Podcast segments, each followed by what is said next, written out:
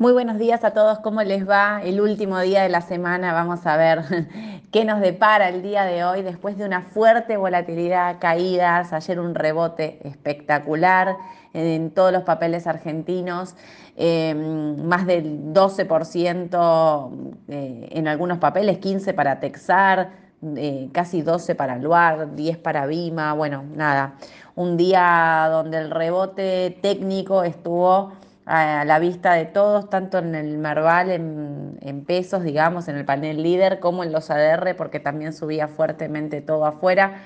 Eh, me parece que es un rebote técnico, como les venimos diciendo siempre, nada cambió, era una posibilidad de que el mercado rebote en esos valores, había soportado eh, muy bien los, los 6,70 y, y fue a buscar los 7,50 casi. Así que vamos a ver qué es lo que pasa hoy. Ayudó mucho el contexto de, afuera, ¿eh? o sea, em, afuera ayer con, los datos que habían venido eh, de la Reserva Federal y todo lo que había dicho Powell, también teníamos un mercado fuertemente alcista, acompañó todo lo emergente porque también subía eh, todo, todo el todos los países emergentes, no solo Argentina.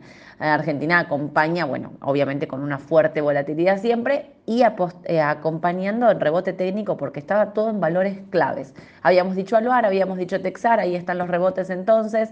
Em, sector financiero también estaba para para el rebote, decíamos que el día de ayer era clave. Bueno, ¿y qué va a pasar hoy? No? Hoy, último día de la semana, donde Estados Unidos está subiendo levemente. Ahora les voy a contar un poquito más cómo viene esa mano.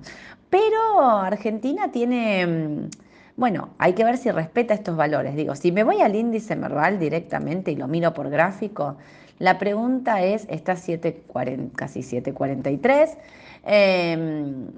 si va a poder ir a buscar los 780. Es clave. Si va a buscar estos 780 o vuelve a buscar los 710 aproximadamente, que es la media de 200. Eso por un lado. El tipo de cambio por el otro, que es lo que pasa con eh, el dólar que ya empezó a rebotar, lo veníamos diciendo, está generando esta pancita de nuevo para arriba que indica todo que va a empezar a ir para arriba. Bueno, ayer no fue la excepción, siguió subiendo. Ayer intervinieron, ¿eh? o sea, ayer se empezó a ver mayor volatilidad en el tipo de cambio, una suba, un ajuste sobre el cierre, como veíamos anteriormente, que en las últimas ruedas, como venía bajando fuerte, no hacía falta.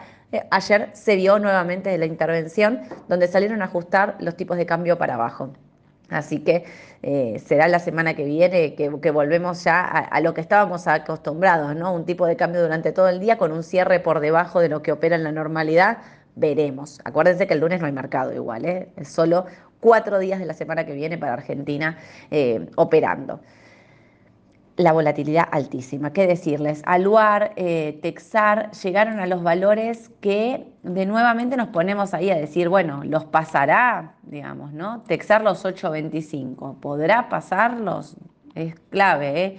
Em, miro, miro el gráfico y pienso que, obviamente fue un rebote técnico, eh, acompañado en el corto plazo. Nosotros ayer dijimos que Texar, por su, resultado, nos había gustado tanto para el corto plazo como para el largo plazo. Nosotros le seguimos viendo recorrido a Texar en el corto y en el largo nos la quedaríamos. Fue a buscar la media, obviamente, eh, la media de 21, nos parece que puede ser una...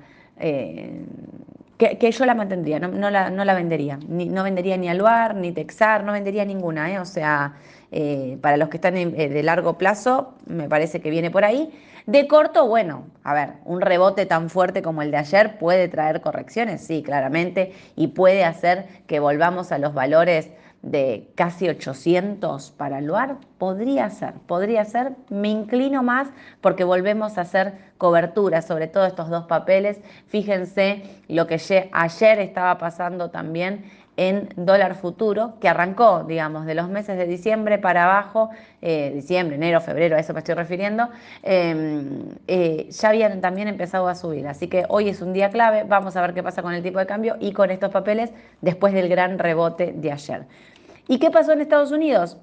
Bueno, eh, vino el balance de Apple y fue, vino bien, pero dejó algunas, algunas dudas, ¿no? Podríamos decirlo directamente porque eh, está bajando ahora alrededor de un 2% aproximadamente porque informó ventas trimestrales inferiores a las estimaciones y, la, y culpó a la, a la, débil demanda de iPad y dispositivos portátiles, especialmente en el mercado de China. Así que hay que tener mucha atención con eso porque sabemos todos que China es un, está en un momento también crítico de intentar salir de una recesión importante. Así que vamos a ver si, si puede, obviamente Apple refleja en sus números lo, lo que estaba ocurriendo.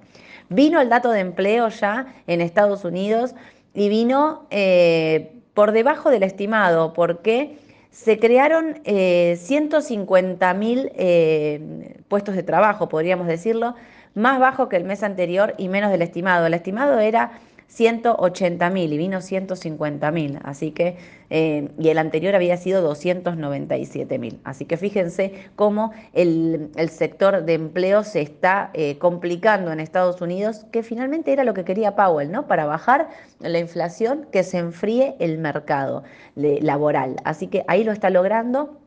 La tasa de desempleo subió de 3.8 a 3.9, 3.8 era el estimado y vino un poquito por encima, 3.9, así que vamos a ver cómo responde el mercado. Ayer veníamos con una suba fuerte, ahora están subiendo 0.5 aproximadamente los índices, el que, más, el que menos sube es el tecnológico porque le está impactando la baja de Apple, por esto que decía anteriormente.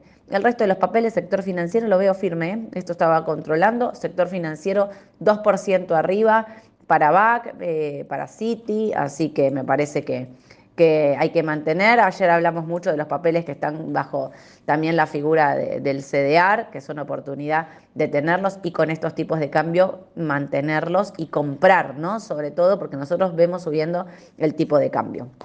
¿Qué más me queda por decirles? Bueno, nada, que nos vemos el martes 9.45 en la mañana del mercado con Edu, obviamente, para contarles todas las noticias más importantes del mercado local e internacional. Que se acuerden que el lunes no hay mercado local, pero Estados Unidos opera normalmente, así que para los que operan en Raba va a haber una guardia operativa para los que quieran pasar órdenes del exterior. Que tengan un excelente día a todos y un excelente fin de. Les mando un cariño grande. Besos, chau, chau.